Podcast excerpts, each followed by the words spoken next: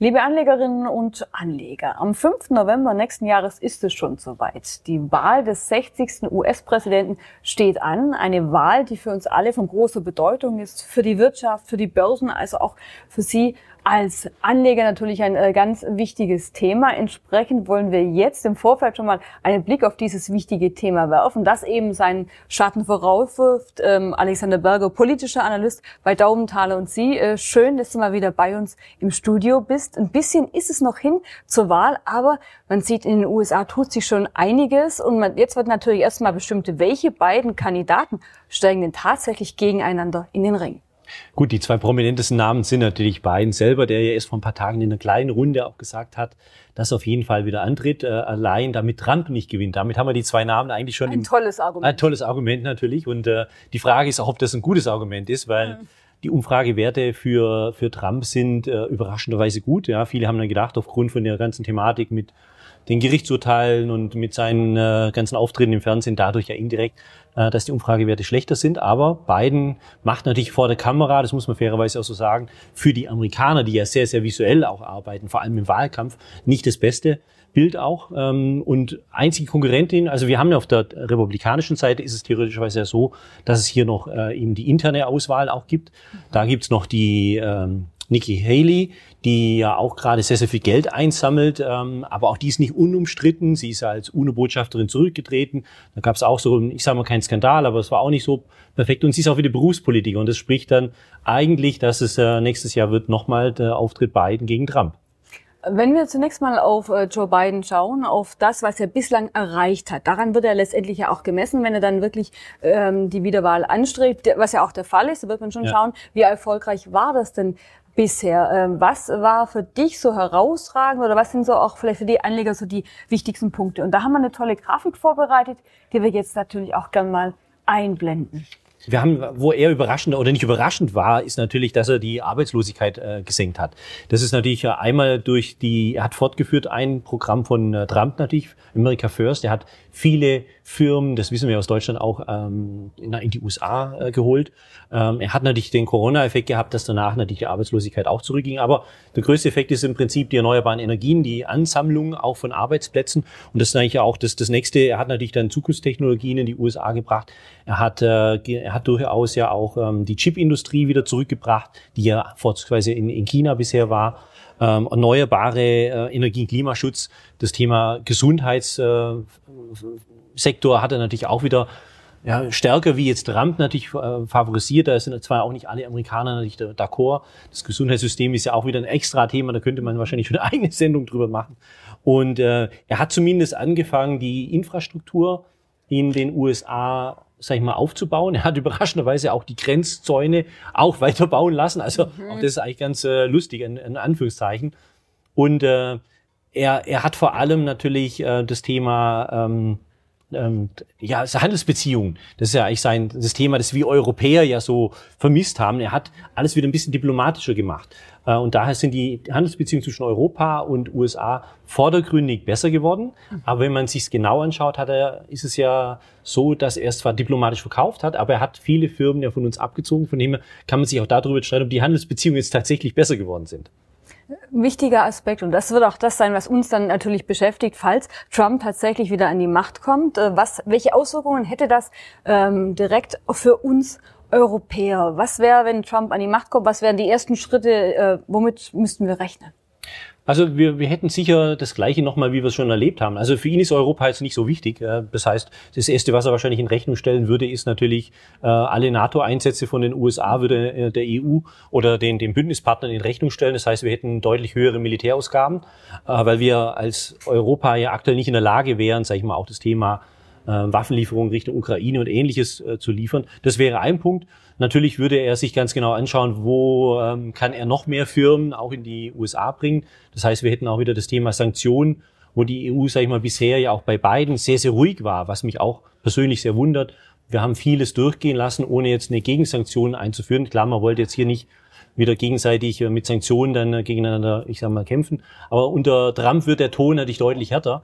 Und äh, das da, da können wir uns drauf äh, gefasst machen dann auch. Das durften wir ja schon mal genießen, in Anführungszeichen. Das haben wir ja alle schon erlebt. Ähm, ganz wichtig für unsere Zuschauer ist natürlich auch so ein bisschen, was äh, käme mit dem einen auf uns zu, was mit dem anderen, so ein bisschen der Vergleich, welche Branchen, welche Unternehmen wären dann im Fokus. Und da haben wir auch eine schöne Grafik vorbereitet, um das mal so ein bisschen gegenüberzustellen. Was käme mit dem einen oder auch mit dem anderen Wahlsieger auf uns zu?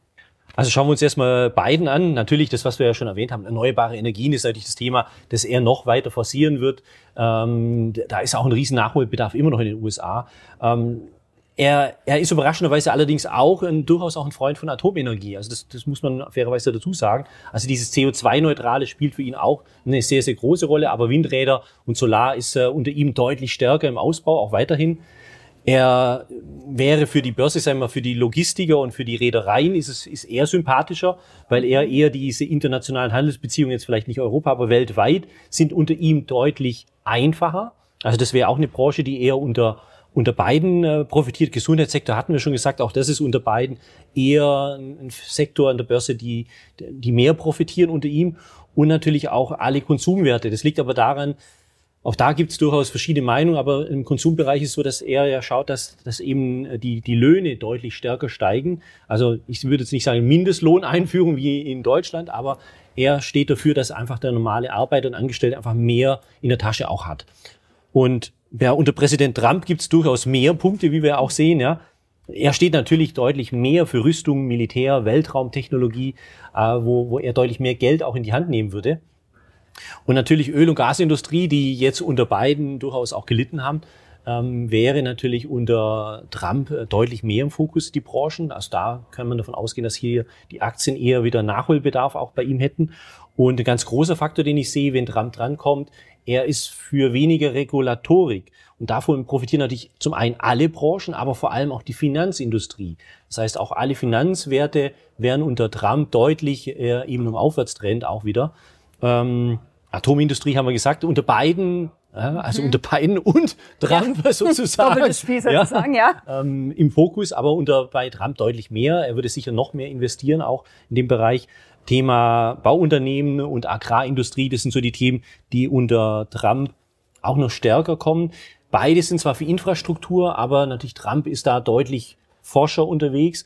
Ähm, er wird Gelder aus dem Ausland wegziehen und würde sie eben dann auch das America First sagen wir, noch mal stärker auch äh, wiederholen. Und das ist natürlich jetzt spannend, diese Grafik, weil wenn man dann ähm, die ersten Hochrechnungen sehen würde und tatsächlich die beiden in den Ring miteinander steigen, dann wird man natürlich sehen, wer vorne liegt. Diese Branchen werden im Vorfeld schon anziehen. Man feiert ja gerne die Party schon ein bisschen vorher äh, an der Börse.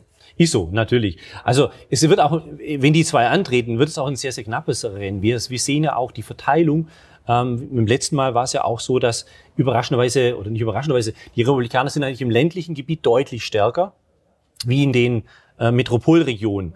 Und der Ausschlag letztes Mal, dass äh, Trump eben äh, verloren hatte, war sicher, dass einige gesagt haben, Hauptsache er kommt nicht dran. Also er hat auch einige Gegenstimmen aus der eigenen Partei auch gehabt, von den eigenen Wählern. Und das kommt darauf an, wie es dieses Mal dann auch ist. Er kann, er kann gewinnen, aber es wird, wird auf jeden Fall ein ganz, ganz knappes Rennen auch dieses Mal. Es gibt diesen schönen Spruch, äh, politische Börsen haben kurze Beine. Ich erinnere mich noch in die Nacht, in der tatsächlich Donald Trump an die Macht kam. Äh, die Börse schoss am nächsten Tag vier Prozent nach oben. Man hatte ja eigentlich nicht damit gerechnet, aber der Effekt war dann relativ schnell verpufft, zumindest für den Gesamtmarkt. Natürlich nicht für die Branchen, die dann von ihm profitieren. Warum ist es so? Ja, also es gibt, gibt ja durchaus verschiedene Thesen natürlich auch. Also zum einen gibt auch, wie ich die auch sagen, politische Börsen haben durchaus sehr, sehr lange Phasen auch, aber eben nicht sofort am, am nächsten Tag, sondern über Jahre. Das sehen wir auch zum Beispiel aktuell im DAX sehr, sehr schön. Wenn wir uns den DAX anschauen, hm, wenn wir jetzt mal die, die Unternehmen in Deutschland fragen würden, und wie ist eigentlich die Gesamtstimmung, die ist ja nicht so gut. Und alle werden sagen, ja, die Energiekosten sind so hoch, äh, wir haben eine zu hohe Bürokratie und trotzdem ist der DAX ja auf Rekordniveau. Ja. Äh, das liegt aber nicht daran, dass die Investition, dass, dass eben in Deutschland die politische Seite so toll ist, sondern es liegt daran, dass diese Firmen, die im DAX sind, gar nicht widerspiegeln, was in Deutschland eigentlich ist. Das heißt, sie, sie wandern ja in die USA zum Beispiel aus, mhm. alles was energiesensibel ist. Und dadurch profitiert natürlich auch der DAX, weil natürlich diese Firmen, die im DAX sind, sehr, sehr viel günstiger im Ausland produzieren. Also ich würde sagen, politische Börsen sind sehr, sehr komplex äh, und man kann, glaube ich, das Sprichwort so oder so auslegen. Und wir sind gespannt, wie es dann tatsächlich nächstes Jahr im November aussieht, beziehungsweise schon mit den Hochrechnungen wird es natürlich dann auch schon äh, spannend. Ähm, auch China wird natürlich ganz genau auf das schauen, was sich in den USA tut. Und ähm, man hatte so ein bisschen das Gefühl, es gibt eine kleine Annäherung. Vor kurzem die Bilder von Xi und äh, beiden, die sich getroffen haben, haben die Bilder diesen Eindruck äh, untermalt oder muss man sagen, das war vielleicht ein bisschen schon zu optimistisch? Naja, also ich habe auch am Anfang die ersten Stunden und die ersten zwei Tage dachte ich auch, ja, es gibt eine gute Annäherung, wenn man redet wieder miteinander. Das ist ja, es gibt auch zwischen Der Militär wieder direkte Kommunikation, was ja für die Sicherheit insbesondere in dieser Region auch für, für alle wichtig ist. Auf der anderen Seite, das, das Abschlusswort von äh, Biden war dann auch nicht gerade diplomatisch. Er sagte ja dann, sie ist für ihn immer noch ein äh, Diktator. Und das ist natürlich dann eigentlich, sagt es sehr, sehr viel aus, dass das Treffen nicht so gut lief, wie, wie also auch ich erwartet habe. Weil mit dieser Aussage ist natürlich, gerade wenn man China auch kennt, ähm, ist schon eine sehr, sehr große Beleidigung auch äh, für, für die chinesische Regierung. Von dem her glaube ich, die Annäherung, ja, ist da, aber gute Stimmung ist was anderes. Okay, also die ersten Bilder waren auf jeden Fall optimistisch, aber ja. schade. Ähm, der Handelskonflikt zwischen den USA und China dauerte schon einige Jahre. Wie viel Schaden hat das tatsächlich genommen, wenn man sich gegenseitig mit Strafzöllen und äh, nochmal äh, anderen Zöllen und Handelsrestriktionen äh, hinterlegt? Was hinterlässt das oder ist das eher nur Säbelrasseln? Also es hat eine ganz überraschende Wende an für sich gebracht. Zum einen ist es so, Biden hat da auch Sanktionen eingeführt, insbesondere gegen die Halbleiterindustrie und hat zeitgleich eben auch gesagt, wir müssen wieder, und das, da spielt das Thema Corona natürlich eine große Rolle, wir müssen unbedingt wieder die Halbleiterindustrie in die USA zurückbringen, also die Produktionsanlagen. Wir müssen das Thema Pharmaindustrie wieder in die USA zurückbringen. Wir müssen unabhängiger werden. Und das hat schon ein bisschen gedauert auch, ja, und auch ein bisschen geholpert in der Industrie, aber man muss fairerweise sagen, profitiert hat am Ende die USA. China hat darunter gelitten. Und ich glaube, auch daher ist der Grund, dass China durchaus sich wieder annähern muss an die USA oder auch in die EU, weil doch viel Produktion, die früher im Low-Budget-Land ähm, China, sage ich mal, von der Produktion deutlich niedriger war, jetzt in die USA ist und zwar aus sicherheitspolitischen Themen. Dass eben auch Biden gesagt hat, wir müssen auf jeden Fall ähm, wichtige Schlüsselindustrie zurückholen und da profitiert aus meiner Sicht eher die USA wie China. Spannend, das äh, hätte man so vielleicht auch nie vermutet. Eher, dass es ein bisschen ausgeglichen ist, weil ja beide immer so ein bisschen äh, mit Zöllen ums Eck kamen. Ähm, wenn Joe Biden an der Macht bleiben sollte, Business as usual für uns, für die Bundesregierung. Sollte allerdings Trump an die Macht kommen, ist eins klar, der Ton wird rauer. Meinst du, ähm, die deutsche Bundespolitik ähm, stellt sich da schon so ein bisschen drauf ein, ist so ein bisschen vorbereitet, dass das Verhältnis wieder ruppiger wird? Entschuldigung, wenn ich lache. ähm, ich glaube, die jetzige Regierung würde sich sehr, sehr schwer tun. Also wir kennen die jetzige Regierung und dann stellen wir uns mal Trump vor, von der Historie her, die sicher ähnlich fortgeführt wird. Ich glaube, die, die Außenpolitik, die Deutschland aktuell führt, wäre für Trump eher, dass er sagt, da lade ich nicht mal jemand ein. Und natürlich ist er sehr, sehr hart in der Kommunikation. Man muss aber fairerweise sagen, er ist weniger für Kriege, äh, für kriegerische Auseinandersetzungen, sondern er ist immer jemand, der gesagt hat, man muss reden miteinander. Ähm, das ist vielleicht der Vorteil auch, auch für die jetzige Regierung, auch wenn ich da jetzt gelacht habe. Ähm, glaube ich, mit ihm kann man schon diskutieren. Er ist sehr, sehr hart in der Diskussion, aber er ist niemand, der jetzt äh, das Militär losschickt. Da ist Biden eher ja. schneller unterwegs wie Trump. Es gab auch neulich einen Artikel, wo Trump mal als Friedensengel bezeichnet worden ist. Ähm, da ist äh, durchaus was dran, weil er aus der, er kommt ja aus der Industrie letztlich und man ist es schon gewohnt, dass man da miteinander spricht und hat sich hat aber man hat natürlich jetzt nicht irgendwie Waffentechnik oder sonstiges. Und in der politischen Seite ist es sehr, sehr häufig so, dass eben auch äh, kriegerische Auseinandersetzungen dann auch manchmal gibt. Also ich glaube, man kann mit ihm reden, aber die jetzige Regierung wird sich sehr, sehr schwer tun. Aber letztendlich gilt für ihn, it's all about business. Letztendlich geht es immer um Geschäfte machen. Wir Beide sind auf jeden Fall gespannt, wer nächstes Jahr tatsächlich ins Weiße Haus einzieht, ob Joe Biden wieder äh, weitere vier Jahre macht oder ob Donald Trump wieder an der Macht äh, sein wird. Das ist äh, ein unheimlich spannendes Duell, wird uns die nächsten Wochen, Monate intensiv äh, beschäftigen, insbesondere wenn es dann so richtig losgeht. Insofern auch unbedingt die Branchen im Blick haben, wenn es dann rauskristallisiert, wer möglicherweise der Gewinner ist. Alexander Berger, ganz herzlichen Dank für die spannenden Einschätzungen, für diesen Blick auf das Thema, was uns nächstes Jahr so groß groß beschäftigen wird. Danke an euch, ja.